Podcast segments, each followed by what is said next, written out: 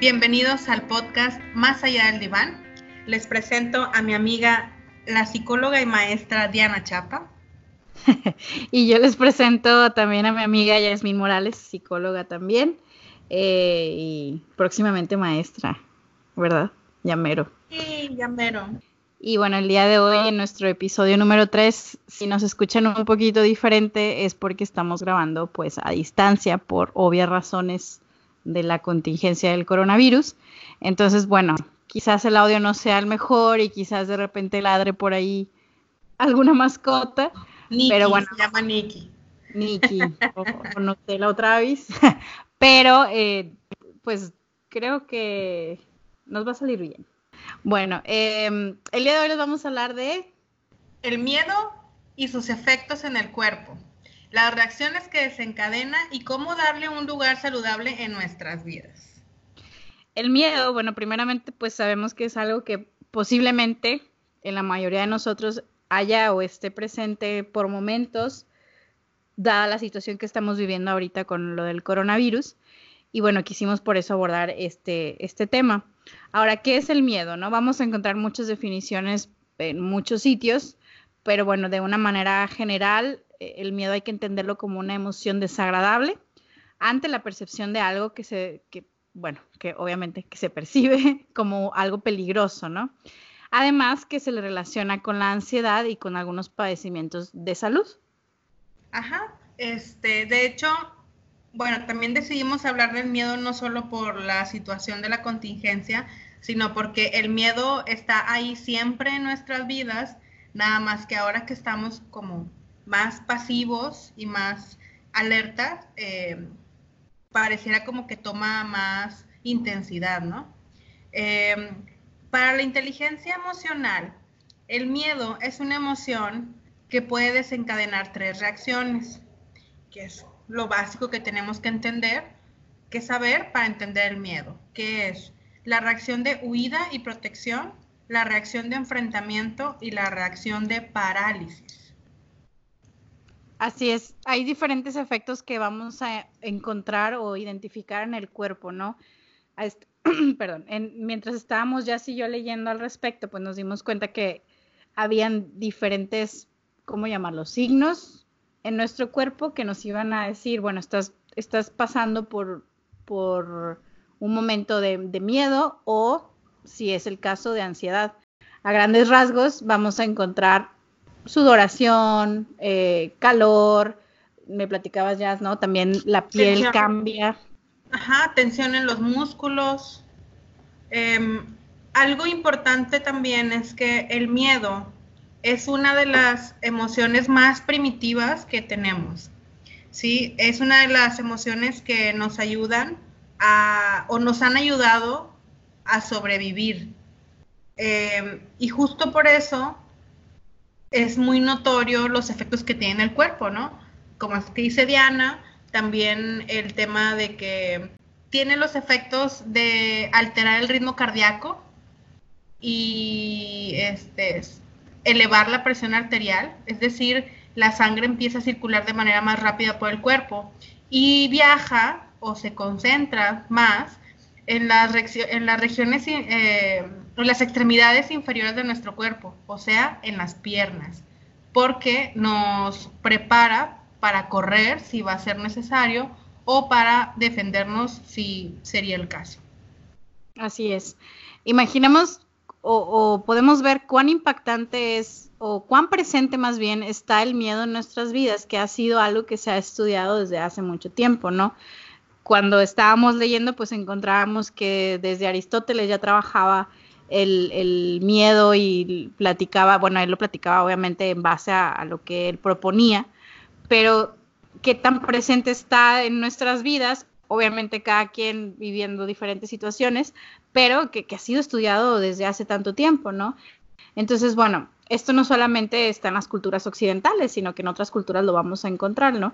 Entonces, bueno, algo que mientras leía al respecto me llamaba mucho la atención y que podemos relacionar con esto que estamos viviendo es cómo el miedo ahora está siendo, mm, está siendo relacionado o va muy de la mano con los medios masivos y con las noticias falsas y con lo que otros me transmiten, cómo esto se está viviendo actualmente de una manera diferente, ¿no? Yo les decía, pues ha, ha sido eh, estudiado por muchos años, pero no podemos negar que lo que estamos viviendo ahorita, pues es distinto, ¿no? Y que el miedo se vive de otra manera.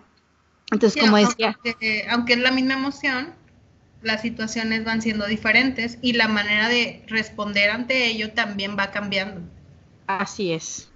Ahora bien, la ansiedad se relaciona mucho con el miedo. Yo creo que a veces hasta los utilizamos de sinónimos, ¿no? Mientras leíamos al respecto, nos dicen, sí, efectivamente dentro de la historia de la psicología, estos términos, junto con la angustia, de alguna manera se han, pues vamos a utilizar la palabra confundido, ¿no? Se han utilizado como si fueran lo mismo.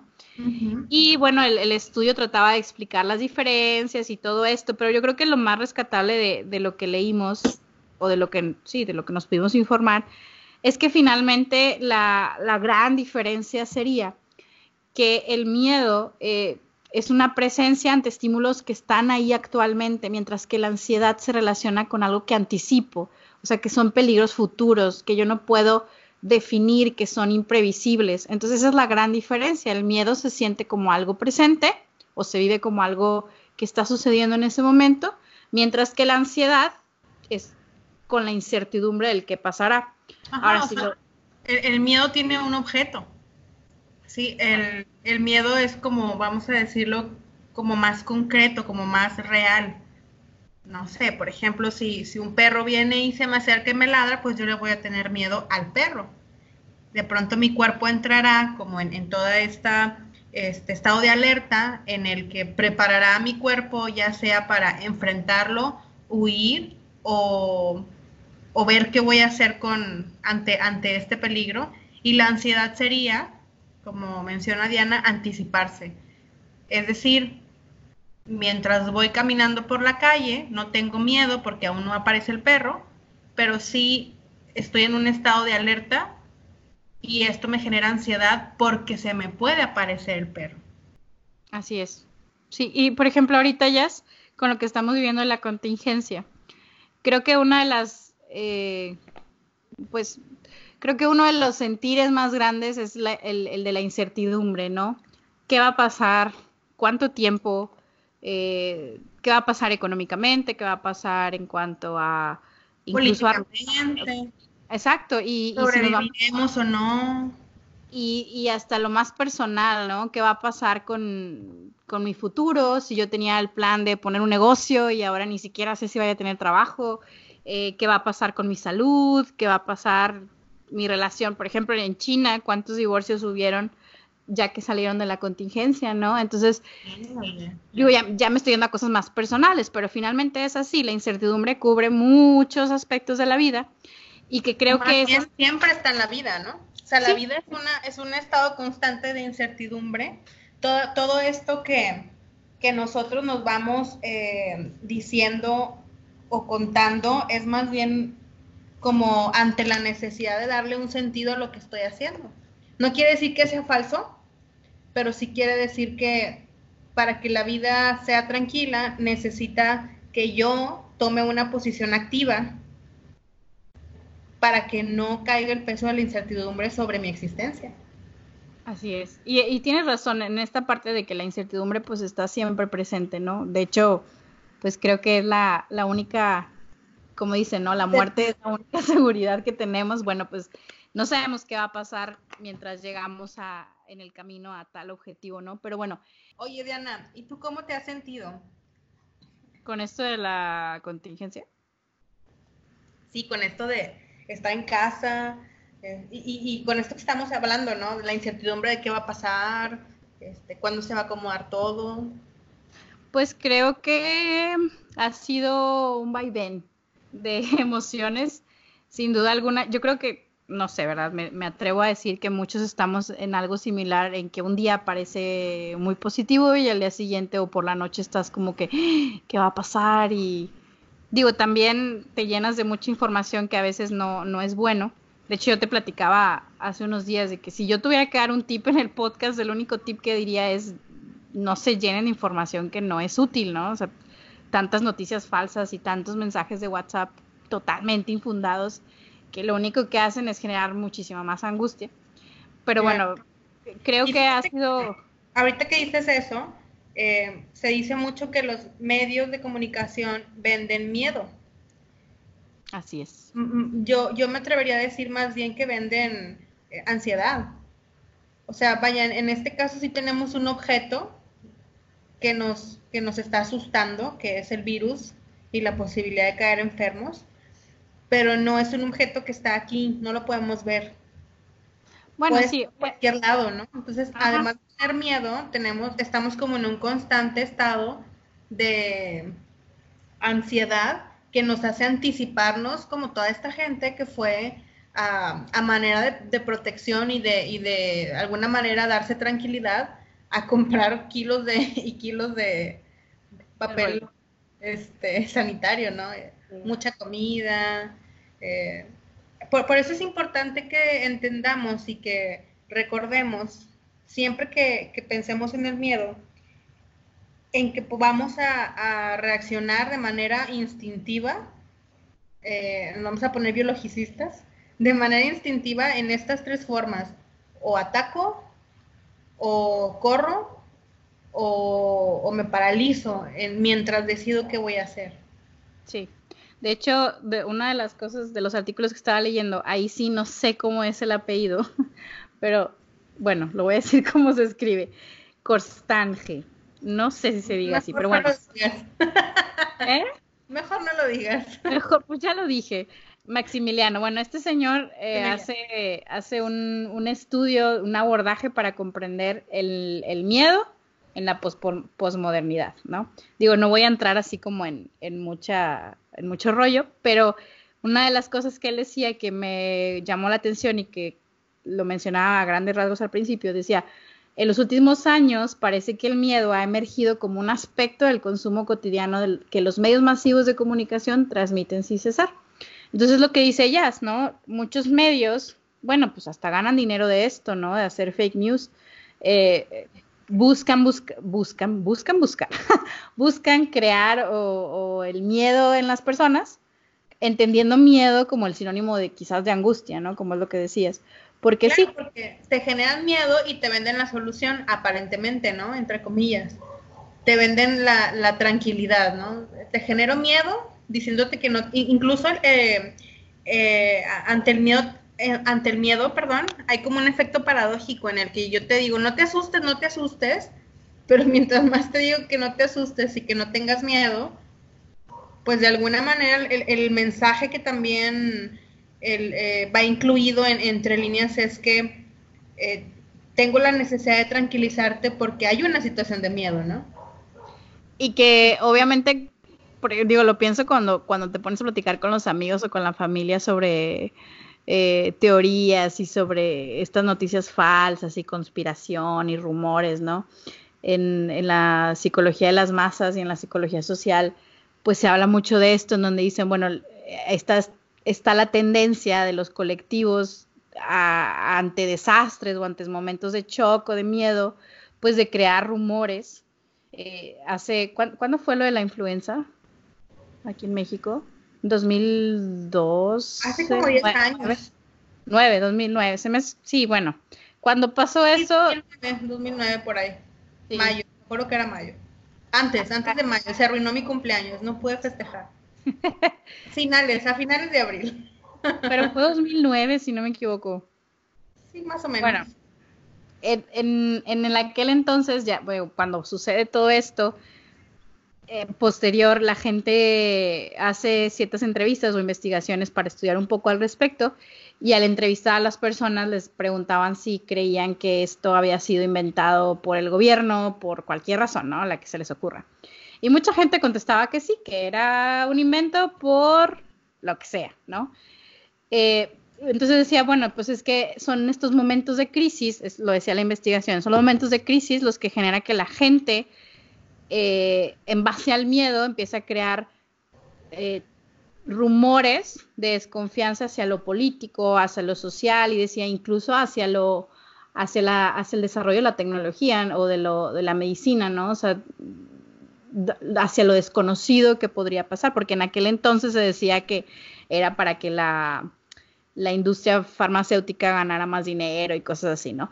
Entonces, bueno, lo que trato de decir es que si lo relacionamos con el miedo, eh, también tiene que haber ahí un poco de enojo, ¿no? De que, ah, es que el gobierno no hace nada, o eh, de seguro es porque hay una alianza entre tal país con tal país. Entonces empiezan estas teorías, que era lo que trataba de decir, ¿no? Claro que es bien sabroso platicar con la familia y con los amigos al respecto y uno se desahoga, pero finalmente también tenemos que entender que pues a lo mejor es nada más para ese contenido, para sacarlo y para, para poder platicarlo, pero si yo veo o si yo reconozco que me está generando angustia o que ya estoy demasiado tiempo pensando en eso, pues a lo mejor ahí es cuando tengo que hacer un alto, ¿verdad? Sí, mira, en esto que dices hay dos cosas muy importantes. La primera es el tema del acontecimiento y la segunda es el, tema de, de crear todas estas teorías, ¿no? Eh, uno de los filósofos, Zizek, eh, los ¿Por qué no se pueden apellar Pérez? Ah, yo voy a hacer como los españoles. Yo voy a pronunciar las cosas como me da la gana. Así como las leo, así.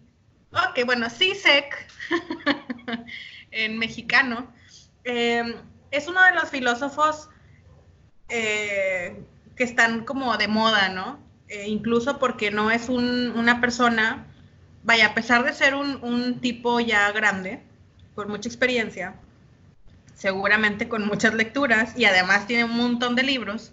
Eh, es uno de los filósofos que se mantiene como eh, en, ¿cómo decirlo? O sea, en comunicación, ¿no? Es, un, es una persona muy dinámica.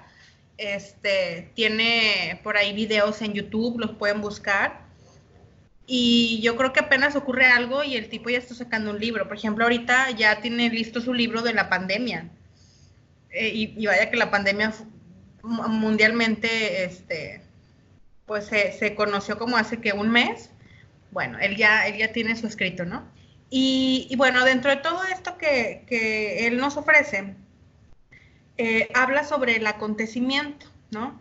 Eh, él va a decir que el acontecimiento es un suceso que viene y corta de alguna manera o viene a, a cortar, a desestabilizar, a destruir eh, esa, esa sensación de, realidad que tenemos.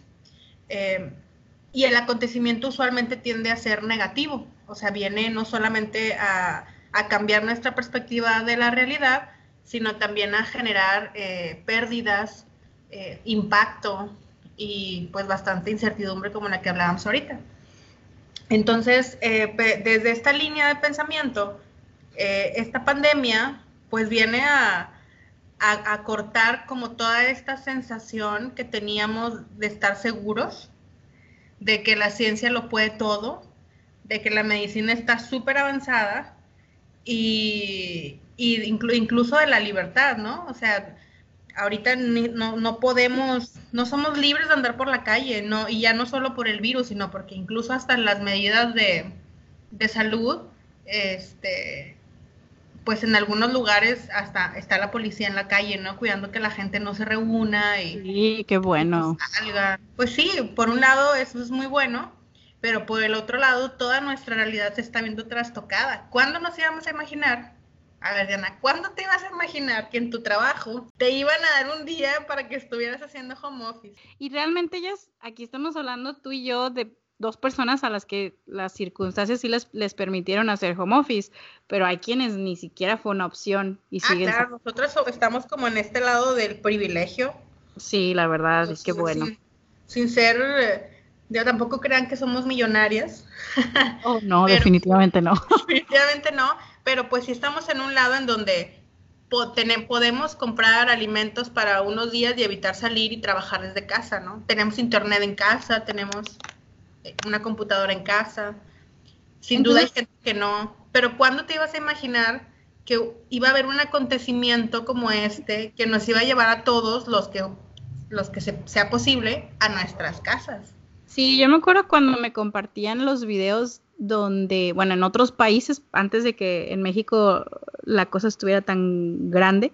Yo los veía y mi comentario siempre era, eso es súper apocalíptico, o sea, era una escena de tal película de ficción en donde estaban los policías en la calle. Sí, no, es que es impactante, a mí me impactó mucho uno, no me acuerdo dónde fue, fue en Latinoamérica, pero no me acuerdo en qué país, pero donde estaban los policías como que, perdón, en la madrugada haciendo como el aviso, ¿no? De que no salgan de sus casas, están siendo monitoreados y así. Entonces, creo que esa es mi, mi primera reacción. Esto es apocalíptico, esto es, esto es de película, ¿no? Y algo que definitivamente, digo, ya hablando, voy a generalizar, pero bueno, ahora sí aplica, creo que todo el mundo. Sí, incluso es difícil hablar sin generalizar. No, pero digo, aquí, aquí sí podemos generalizar porque estamos hablando de algo que es mundial. Entonces, es algo increíble. Yo le decía ya, para mí es como un sueño, es, es increíble. Pero bueno, definitivamente si algo nos está uniendo es la incertidumbre, pero también siento que es esta impotencia de sentir que podemos hacer muy poco o nada. Quienes realmente están haciendo, y mis respetos, pues están allá afuera y son los médicos, pero quienes no, o sea, lo, pues la sensación de que puedo hacer es quédate en tu casa y, y, aún así da impotencia, ¿no? Sí, o sea, este acontecimiento que viene a romper todo lo que conocíamos, porque incluso eh, dentro también de lo que platicábamos eh, ayer Diana y yo, que preparábamos la información que les queríamos compartir, era que, o sea, siempre ha habido pandemias en la historia, siempre ha habido eh, incluso epidemias, ¿no? De, de, gente que muere, de millones de gente que muere, por ejemplo, por, con, con el sarampión, con por ahí con, este, ¿cuál es la otra? La gripe española, ¿no? O sea, otras que, la, el, la polio, la enfermedad de, la poliomielitis, que también dejó afectada a, generaciones. Em, pocos de nosotros tenemos un abuelo, un papá, una mamá, que, un tío, que nos pueda contar lo que se hizo en el pasado. Entonces también en, en esta ignorancia del qué hacer o en este desconocimiento sobre el qué hacer, pues e, es entendible porque no tenemos la experiencia en el que hacer. O sea, esta situación, este acontecimiento totalmente nuevo para nosotros, los que estamos poblando el, mundo en este momento, nos posiciona ante una situación de no saber, que es algo que hacen todas las situaciones nuevas. Todo aquello que es nuevo viene y nos pone en un lugar en donde no sabemos porque no tenemos experiencia, ¿no? Así es. Digo, ahora ya tratando de hablar un poco más sobre el miedo como algo que pudiera estar presente en muchos aspectos, no nada más con lo que estamos viviendo del coronavirus. ¿Qué, qué pasa, ya por ejemplo, quien ahorita pueda sentir miedo por esta situación o por cualquier otra, ¿no? ¿Qué es lo que tendríamos que buscar que, que hiciera primero o que identificara primero? Mientras lo platicábamos, llegamos a una conclusión que para nosotros es como lo más importante. No sé si quieras mencionarlo. Sí, pero antes de mencionarlo, ok, me adelanté. La idea, eh, está esta otra parte que, les decía ahorita, ¿no? De, del crear, eh, de darle un sentido a esto que pasa. O sea, el, y, y, aquí vamos a conectar, claro, con qué hacer con esto que estoy sintiendo o esto que están sintiendo. Porque yo diría, desde mi, mi perspectiva y mi experiencia, que la ira, el enojo, y, el miedo son unas de las emociones más intensas y más, eh, ¿cómo decirlo, Diana? Como, este, peligrosas, podemos llamarlo. O sea, en caso de que se desborden, son de las más peligrosas para nuestra vida y nuestra existencia. Sí, de cuidado. de cuidado, sí, pero sí son de las más, de las que más este, efectos pueden eh, provocarnos físicamente y mentalmente, conductualmente. Y, lo, que, lo otro que, quería comentar era que eh, ante una situación como, como la que vivimos, en donde hubo un corte y nuestra realidad cambió, imagínense que tenemos como un vacío, ¿no? O sea, imagina que tú estás viendo una película y de pronto, la cinta, como antes, ¿no? La cinta se corta y entonces queda la pantalla en blanco. ¿Qué es eso de cinta jazz? No, no sé de qué me hablas. Ay, bueno, para los chicos jóvenes que no saben, este, antes de los cines, porque me tocó, No, eh, no, claro que sí, le han de saber, ¿no? Mira, mi hermano no sabe y él nos escucha. Ya, ok. pero antes las películas estaban como en, en, una cinta y de pronto ocurría así en medio de la función, en que no hace muchos años, este, se cortaba la cinta por alguna razón y de pronto quedaba la pantalla en blanco y a veces el audio seguía funcionando, ¿no? Entonces, eh, todo es, esto, este vacío que queda por ahí y el sonido que queda también eh, no conectado con, con, lo que estamos viendo, pues puede ser una metáfora de lo que ocurre ahorita. Estamos escuchando tantas cosas, estamos teniendo tanta información, pero en sí nuestra, nuestra visión pues no está alcanzando a dimensionar y no, no entiende lo que está viendo.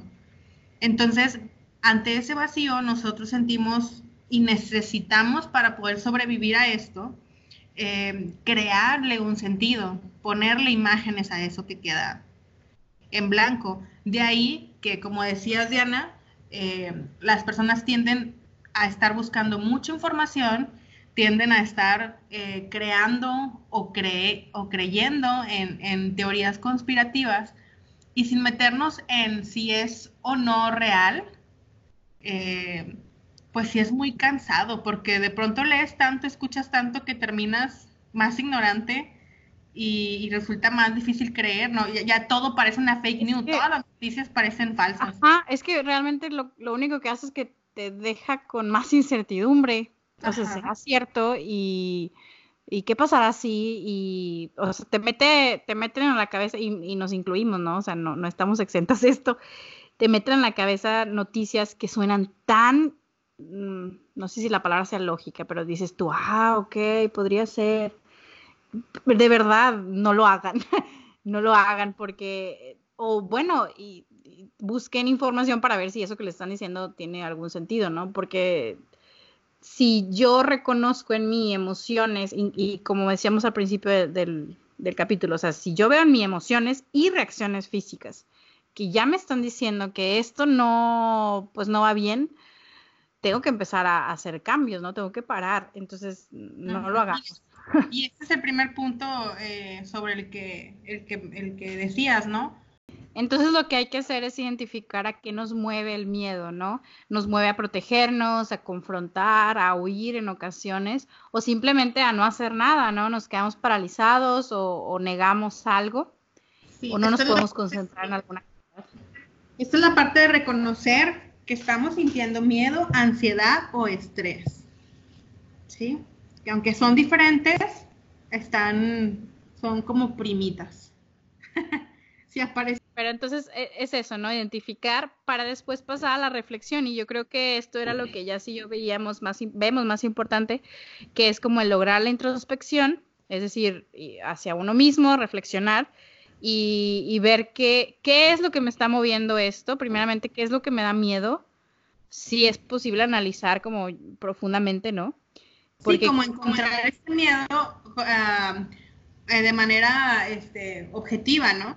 De, a ver, tengo miedo de que se acabe el mundo, tengo miedo de que me vaya a morir, me da miedo o me provoca ansiedad que se enferme mi familia, que me corran del trabajo, que no voy a poder pagar las deudas, que tengo un montón de jale que no voy a sacar adelante porque me mandaron a hacer home office, que es porque no tengo internet, mi compu no sirve, o sea, es como, como ir dándole una consistencia, porque aunque sintamos miedo, generalizado, vamos a decirlo así. Eh, el miedo se encuentra en diferentes medidas eh, para cada agente que nos está asustando. Sí, y, bueno, aquí entra lo, que hemos estado diciendo, ¿no? O sea, si mi miedo es a futuro, entonces pues puedo sentir angustia, pero la recomendación, te decía ya, que a mí me gusta... ¿Qué hago si tengo miedo a futuro? Porque, a ver, aquí estamos eh, lo, que les estamos diciendo a nuestros superfans. a dos personas. este, es que... Eh, Hola mamá. Hay un miedo, hay un miedo como, como presente, ¿no? Que, aparece cuando aparece el, objeto que nos asusta, pero también está este miedo que nos adelanta a algo que ni siquiera ha ocurrido. ¿Qué hago si yo tengo miedo ante algo que todavía no pasa? Es que era lo que iba, ¿no? Tengo que enfocarme en el presente. Yo sé que a veces es difícil, pero necesitamos empezar a hacerlo porque si nos adelantamos al qué va a pasar, eh, obviamente vamos a cuestionárnoslo y vamos a, a veces a platicarlo con, con, la gente de confianza y todo, pero que se quede ahí, ¿no? Como en una, en una pregunta, en una incertidumbre constante, como decía Jazz, pero que no me genere un malestar digo, no me encanta la idea de no saber qué va a pasar porque esto jamás había sucedido, a mí no me ha tocado vivirlo, por ejemplo, sí ha sucedido antes, pero no en nuestra época, no en nuestro siglo, pero, o sea, me voy a enfocar en el presente. Yo le decía a a mí me gusta mucho una frase en inglés que, o un modismo, que dicen, voy a ¿cómo? Cruzaré ese puente cuando llegue a. O sea, si ahorita mi miedo del presente es porque se me está haciendo muy complicado ir a mi trabajo y tener que regresar a casa y lavarme las manos y lavar la ropa y todo esto. Eh, tengo mucho miedo porque no me dejaron hacer home office o mi trabajo no me permite hacer home office. Bueno, ese sí lo podemos trabajar, podemos hacer cosas para, para que tú te sientas más tranquilo. Pero si tu miedo es este, qué va a pasar en cinco meses, voy a seguir trabajando ahí, etcétera, pues vamos a preocuparnos cuando tengamos que cruzar ese puente, ¿no? Yo sé que las preguntas van a existir, pero es importante que eh, las preguntas se queden ahí como una pregunta que ocasionalmente me puedo hacer, pero no que constantemente esté en mi cabeza o en mis acciones. Fíjate que aquí, en este punto que mencionas, Diana, lo que pasa es que todos estamos como eh, tan sorprendidos de, de que la muerte anda por ahí caminando en la calle. Y en realidad lo que a muchos nos está asustando no es el trabajo, no es el contagio, no es este, que se acabe el rollo en los supermercados. Lo que nos asusta es que podamos morir, ¿sí? Y y además de que quien, quien nos puede provocar esto, pues es un enemigo invisible, pero esto siempre ha estado ahí. O sea, el riesgo de muerte siempre ha estado todos los días desde que naciste, existe. y antes de que vinieras al mundo existe. Entonces, solo que esta situación nos pone de cara a ello y no estamos acostumbrados a reflexionar al respecto. Entonces, algo, de, más bien por lo que tendríamos que empezar para poder estar más tranquilos y entonces poder eh, generar eh, opciones para actuar ante esto, es asumir y aceptar que no tenemos control total sobre nuestra vida.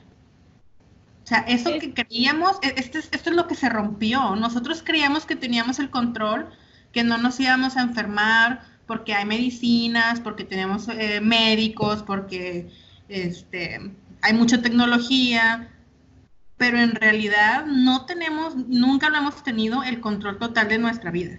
O sea, en cualquier momento puede ocurrir lo que sea. Digo, y esto que mencionas, pues estamos diciéndolo a grandes rasgos, porque hay gente que vive con, con trastornos de ansiedad que si pudieran cuestionarse estas cosas o estos miedos, tenerlos más presentes pero sí tendríamos una, una seguridad relativa, ¿no? De, bueno, mi vida sigue, mi vida tiene una rutina.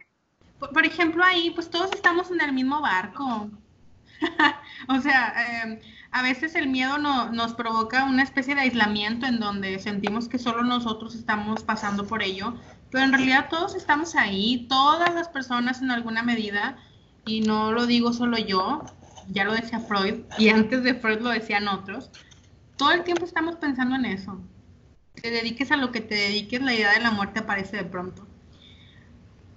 Por eso creo que ahorita lo que es muy importante es que además de que nos sentimos acompañados, podemos empezar a sentir acompañados de que hay muchos otros pensando lo mismo que yo, es que eh, necesitamos empezar a creer y no hablo religiosamente, o sea, necesitamos empezar a creer en las medidas de protección, en las medidas de precaución, eh, tenemos que empezar a creer en que hay gente competente, a lo mejor no todos los que aparecen en la televisión o en el radio dicen las cosas más coherentes, pero sin duda hay gente competente como tú y como yo, como Diana, por ahí haciendo su labor, nada más que no todos ellos aparecen ante las cámaras, ni en el radio, ni... Sí, bueno, lo que yo te decía a los doctores que mm, tienen todo nuestro respeto y admiración. Pero bueno, a lo, a lo, que yo me refería, sí todos estamos en el mismo barco y sí todos nos hemos cuestionado esto porque si hay algo que tenemos en común todos es esto.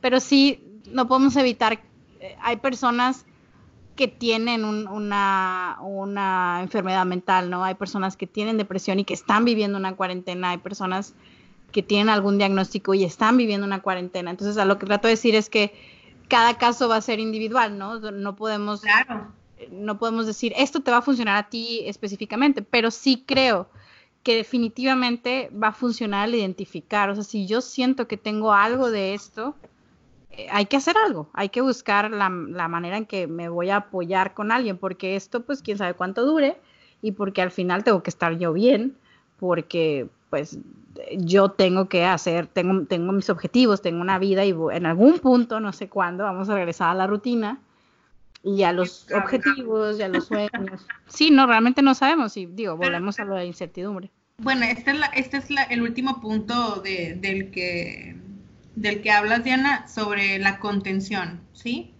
Eh, miren, los voy a mencionar así como en lista porque para que no se pierdan. Sea, ya dijimos que el paso uno que nosotros que queremos proponerles es reconocer qué emoción estás sintiendo y qué reacciones corporales te están ocurriendo.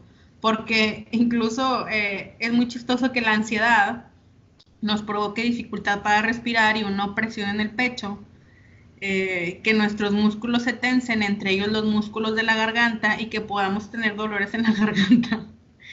y, chistosamente son los, los este, síntomas del de, coronavirus. Entonces sí es importante eh, prestarle atención a nuestro cuerpo. El segundo punto que mencionábamos era sobre identificar qué reacción me está provocando. Esto que yo siento, qué es lo que me mueve a hacer, ¿no? para, y, identificarlo nos puede ayudar a tener más control y no permitir que se desborde. El siguiente punto sería el de la reflexión y la introspección, ¿no? Empezar a pensar si es realmente grave lo que me está ocurriendo, empezar a pensar, eh, empezar a darle lugar a esto que estoy sintiendo. Y la, el siguiente punto es el de la evaluación, que es donde decíamos hace un ratito como qué tan grave es si realmente es muy preocupante o a lo mejor no tanto.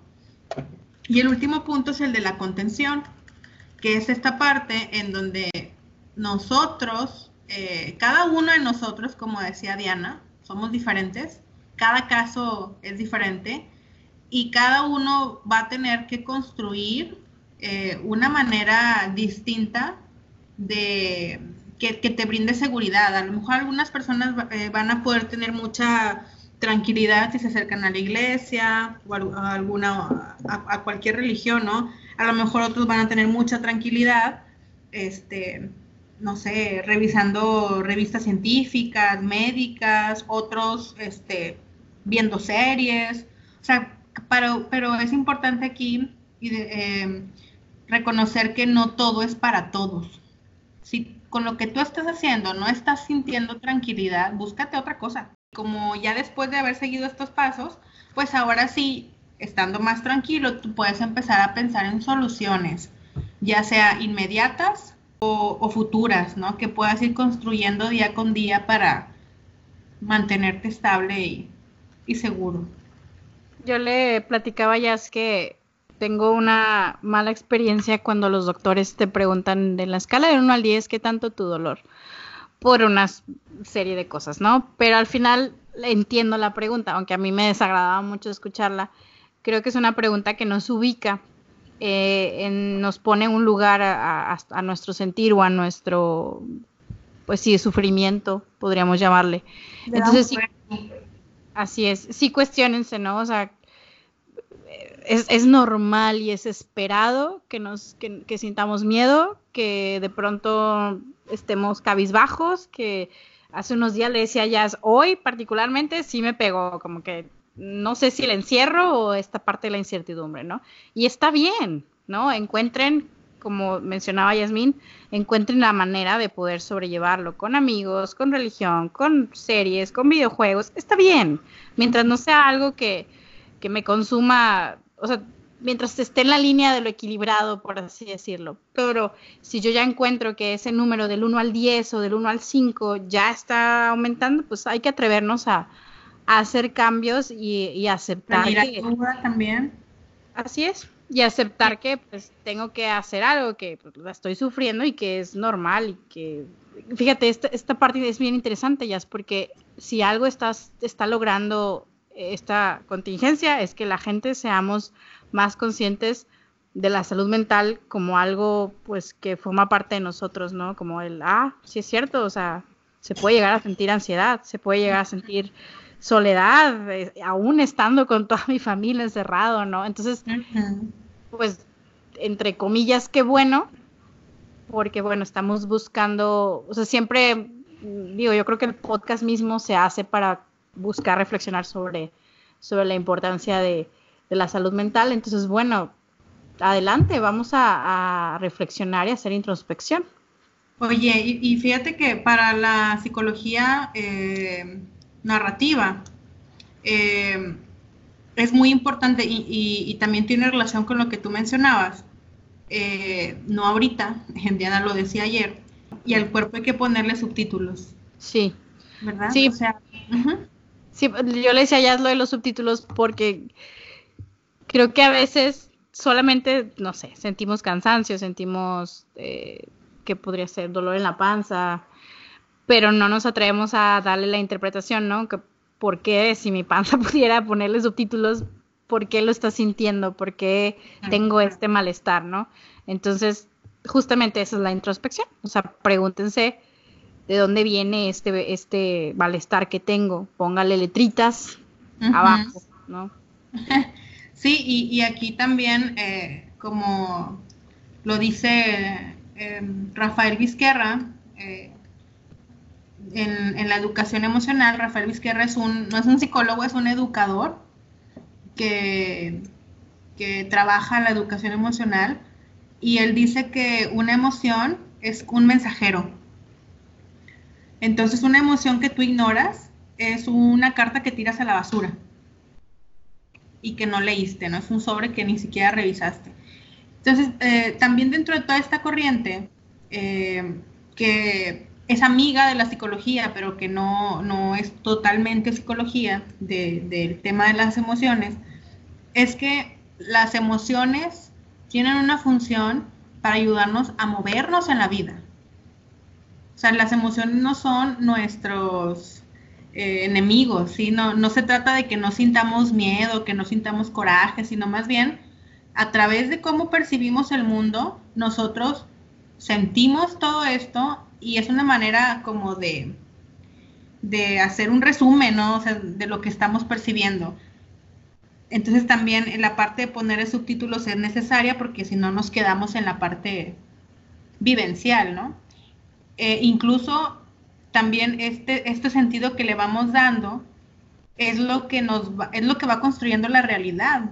Eh, de algún modo también hemos estado muy contaminados por Hollywood y todas estas películas del fin del mundo y todas estas películas catastróficas, porque es más fácil pensar. Les va a encontrar la cura, yo lo sé. o sí, no todos vamos a terminar como zombies. O sea, es más fácil pensar en la tragedia pensar en, que algo negativo va a pasar, porque es de algún modo em, desentendernos, lavarnos las manos, ahora que está de moda lavarse las manos. Es un modo de lavarse las manos em, y de no ser activo, ¿sí? Eh, y esto tiene que ver con, que, con el miedo paralizante. Entonces, es muy importante, por eso decíamos ahorita, encontrar algo que te tranquilice para que tú puedas empezar a construir cosas en tu vida que te permitan seguir pues cumpliendo con tu trabajo, si eres de las personas que, que tenía un trabajo informal o que lo mandaron a su casa sin goce de sueldo, pues que puedas tener esta tranquilidad que te permita crear posibilidades económicas, porque si no, si te quedas solamente ahí teniendo miedo, angustia, enojo, ira en tu casa, pues la vas a pasar muy mal. Sí, la, Hace unos días platicábamos de la violencia, ¿no? Nosotros eh, en México estamos acostumbrados, desgraciadamente, a vivir en un contexto de mucha violencia. O sea, tenemos balaceras, robos, asaltos, violaciones y... No me grites, ¿Me, me oí muy fuerte? No. Ah, de la violencia. Ah, de violencia, ya, no, no entendí. Es que con esto de los micrófonos, bueno, el punto es que hay muchas formas de violencia, ¿no? Entonces, eh, desgraciadamente, la violencia que vivimos nos ha hecho de alguna manera adaptar ciertos hábitos o conductas que nos ayudan a prevenir. El ejemplo para las, lo siento, va a salir esta parte feminista. No, no lo siento, es la parte no, no feminista. Lo no lo siento. O sea, Aquí pero bueno, el ejemplo, y el ejemplo, el ejemplo es eh, más que nada porque a lo mejor los hombres van a decir, ah, chis, pero bueno, no, es buen ejemplo. No. Las, las mujeres, cuando salimos en la noche, pues nos avisamos entre nosotras, ¿no? O mándame tu ubicación, o avísame si ya llegaste. Es algo que ustedes ya probablemente, si han estado metidos en esto del feminismo, lo habrán escuchado, ¿no? Y qué bueno. Oye, Pero hay bueno. aplicaciones. Sí, sí, sí. Hay Yo- aplicaciones en donde la- el grupo de amigas se puede compartir su ubicación en tiempo directo. sí. Pues el WhatsApp lo puedes hacer desde el WhatsApp. O en el Uber, ¿no? Pones ahí. También. Pero bueno. Y, esto existe por el miedo, ¿no? Porque pues desgraciadamente tenemos miedo de que nos pase algo al estar allá solas en la calle o lo que sea. Entonces, es una conducta que ya la hicimos como un hábito, ¿no? Y ni siquiera nos parece algo sorprendente, o sea, es como, pues lo hago casi creo que automático o avisar que ya llegaste, ¿no? Entonces, no sé en otros estados, pero aquí en Nuevo León, después de los años que vivimos de balaceras, este, como el pan de cada día en, en la calle, aquí toda la raza, ay, me sale lo norteña, la todo gente, el mundo, eh, toda la gente, se, nos mandamos un mensajito cuando llegamos a nuestras casas, hombres y mujeres, o sea, es algo súper común. sí creo que hombres y mujeres, pero no tanto los hombres, francamente. No tanto, pero sí muchos. Mm, Bueno, qué bueno. Bueno, no, no sé si qué bueno, qué triste. pues Pero bueno, son prácticas, o sea, sin duda no vamos a regresar a lo que vivíamos antes, Diana. no, no, lo que trato de decir de todo esto es que son hábitos que creamos en base al miedo. Entonces el miedo, po- por lo que decías, es que sí te ayuda a hacer cosas, a hacer cambios, te adaptas, ni modo. O sea, no hay de otra. Sí, o sea, el Entonces- miedo te ma- te manda esta, esta neces- este mensaje de necesidad de hacer algo, ¿no?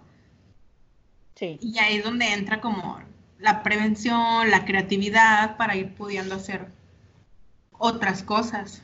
Así es. Entonces mencionamos, bueno, la emoción es un empuje, no el efecto. Y hay, también hay que identificar la frecuencia con la que sucede esto del miedo, ¿no? Si nosotros vemos que es muy constante y que me limita a hacer cosas, pues entonces ya tengo que actuar, ¿no? Por ejemplo, si yo tengo, ah, no sé, un ejemplo ya es, Un ejemplo, este podría ser, eh, no es lo mismo que me dé miedo hablar en frente de 500 personas en una conferencia, ajá, a que me dé miedo todo el tiempo hablar con la gente de uno en uno, ¿no? ajá. Pero luego hablábamos de, la parte moral cuando mencionábamos este ejemplo, ¿verdad, Jess? Ah, bueno, sí, es que yo le decía a Diana que este ejemplo es como muy, muy, tiene su lado negativo porque entonces es como si fuera justificado que, te- que tuvieras miedo para hablar ante, en frente de 500 personas, pero no fuera justificado si hablas con grupos de dos o tres personas. Claro, porque habrá gente que sí le dé mucho miedo o le genere mucho malestar atreverse a hablar con una sola persona, ¿no? Y en ahí estamos, no nada que justifique el miedo. así O es. sea, nuestra conclusión después de este, este ejemplo que, que nos inventamos, que luego nos dimos cuenta que no era tan chido, es que eh, el miedo, aunque sea diferente en cada persona y de diferente este, magnitud y en diferentes circunstancias, mientras tú lo sientas, es importante. No importa que sea, no importa si son los perros, si es hablar con una persona, si es salir a la calle, no importa. O sea, si, si está el miedo y el miedo te está, eh, el miedo, perdón, te está dificultando vivir tu vida de manera normal o vivir la vida que tú quieres, es una señal en donde tú puedes empezar a pedir ayuda. Sí, y lo platicábamos, ¿no? La terapia es una muy buena opción, pero no siempre es la única. A veces nos funciona hablar con amigos, a veces reflexionar en silencio, pero lo importante es aprender a identificar y lograr llegar a ese momento de reflexión. Cuando nosotros hablamos aquí en el podcast, pues solemos generalizar porque pues estamos haciendo un contenido para, para mucha gente, para podcast, pero sabemos que no, no se ajusta a todos y que si lo bonito de la psicología es que pues es es el individuo, ¿no? Es cada persona con sus particularidades y su historia, ¿no? Eh, pero sin duda alguna ya mencionábamos que era muy importante mantenerse en comunicación con, con, sus personas. Sí, que esta cuarentena no te aísle de la gente. O sea, no, no es necesario estar presente físicamente para estar presente en la vida. Tú puedes hablarle a tus familiares, puedes hablarle a tus amigos, eh, en realidad muchos somos privilegiados porque tenemos las redes sociales, eh, ya existen las videollamadas, ¿no? antes solamente eran ficción, solamente en las películas, ahora existen en la vida real y podemos ver a la gente eh, que queremos, que extrañamos y esto va a pasar. O sea, sin duda no vamos a regresar a la vida que era antes, vamos a crear prácticas nuevas, a lo mejor ahora vamos a ser más limpios, o ahora les decía yo a algunas personas, a lo mejor hasta adoptamos esta costumbre que tienen en Oriente de llegar a casa y dejar los zapatos con los que estabas en la calle y usar los zapatos de estar en casa. A lo mejor hasta eso. Eh, pero esto va a pasar, esto no va a durar para siempre. Y, y aquí es difícil pensar en, cosas positivas. O sea, aunque la tragedia y el, fin del mundo y todo esto es una posibilidad, también hay otras posibilidades que no son tan negativas.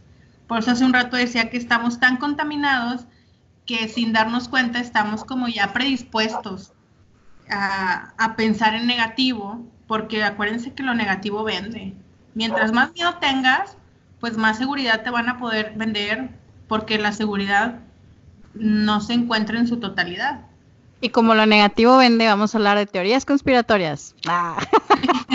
sí, en lo positivo es que esto va a cambiar, que nos podemos unir más. Eh, yo, le decía, a mí el, esto va a pasar, me genera como una, ¿cómo le puedo decir esa palabra?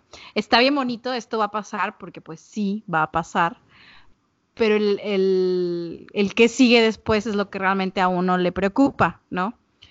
Em, intenten recordar si esto va a pasar y esto es lo que puedo hacer hoy. Mm, cruzar ese puente cuando llegue a él. Ahorita tengo que enfocarme en esto porque literalmente pues no sé qué va a pasar mañana, nunca lo sabemos, pero ahora sentimos todavía más incertidumbre. Sí, y, para esto, eh, de verdad yo no creo que las cosas vayan a ocurrir como en las películas. o sea, insisto, pues no podemos saber, pero por eso digo, yo no creo que vaya a ocurrir como en las películas. O sea, es más fácil pensar en lo negativo porque cuesta menos trabajo. Sí, pensar es, la tendencia y es lo que, lo que leemos y en lo que platicamos. Y es, es, entendible, no. solo que no, no, no te domine. Otra cosa también que, que platicábamos eh, era que eh, ya voy a, voy a sonar como, no voy a poner Illuminati. No, ya. No, no, es tener más escuchas. Es que ¿sabes? es como esta parte que luego suena un poco grave, pero no es Illuminati, me voy a poner sociológica. Eh, me voy a poner estructuralista, ¿no? Porque nos guste o no y estemos conscientes o no, todos pertenecemos a una estructura que nos supera. O sea, hay un conjunto de creencias, hay este una manera en, cómo funciona el mundo. Eh, hay muchas cosas de las que no somos conscientes que, de alguna manera ordenan y rigen la existencia de todos, ¿sí? Simplemente la política, o sea, no importa cuánto digamos, pensamos, la política está ahí y funciona como funciona, ¿no? Eh, la podemos cambiar, sí, pero implica trabajo. Entonces, estas estructuras que ya están ahí, eh, son las a las que yo me refiero cuando digo que ya estamos predispuestos. Sí, estamos predispuestos a, pensar en zombies, a pensar en fin del mundo, a pensar en aliens. Eh, sí, en teorías conspirativas, ¿no? En, en, en, todas estas cosas, pero casualmente no hay películas que ante la tragedia una a la gente. Eh, Freud. Claro que sí, en los finales siempre se unen. Ay, Diana. Sí, claro, el final. Dime cuál. El final feliz siempre es acá Tom Cruise llorando con su hija que salvó y entonces abraza al otro. Que ah, bueno, la de Interestelar, puede ser. Estoy segura que hay varias, pero bueno, no sé a qué iba. si quieres continuar. las que más, las que más famosas se vuelven, por eso no me puedes decir una. no te puedo decir una porque no, no es mi, ¿cómo se ah. dice? No me gusta mucho esa, ¿cómo se dice? Ese género, entonces no soy fan. Pero pienso nada más en Armageddon, o sea, todo e, al final es como lloras y ay, qué bonito. Y... Bueno, miren, Diana dice que sí hay películas en donde las masas este, se unen, claro que sí. Yo digo que no son tantas. Que no, pero ¿qué estás diciendo tú? ¿Que se unen o que se salvan? Que se unen y que se salvan. No, o sea, se puede salvar. No. Pero que, las masas se unan. Son aburridas.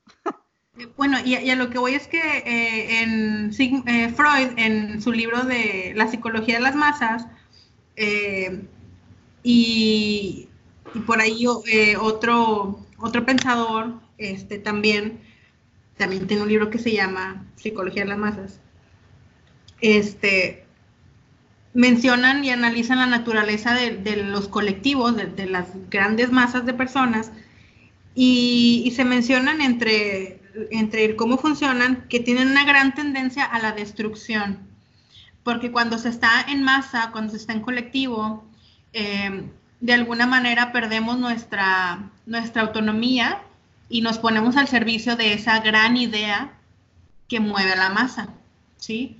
Entonces, aunque ahorita no estemos afuera en la calle, todos en masa, ¿no? Eh, eh, no, no, no. Moviendo, moviéndonos sobre una idea, sí estamos en masa, colectivamente conectados, aunque sea de manera virtual.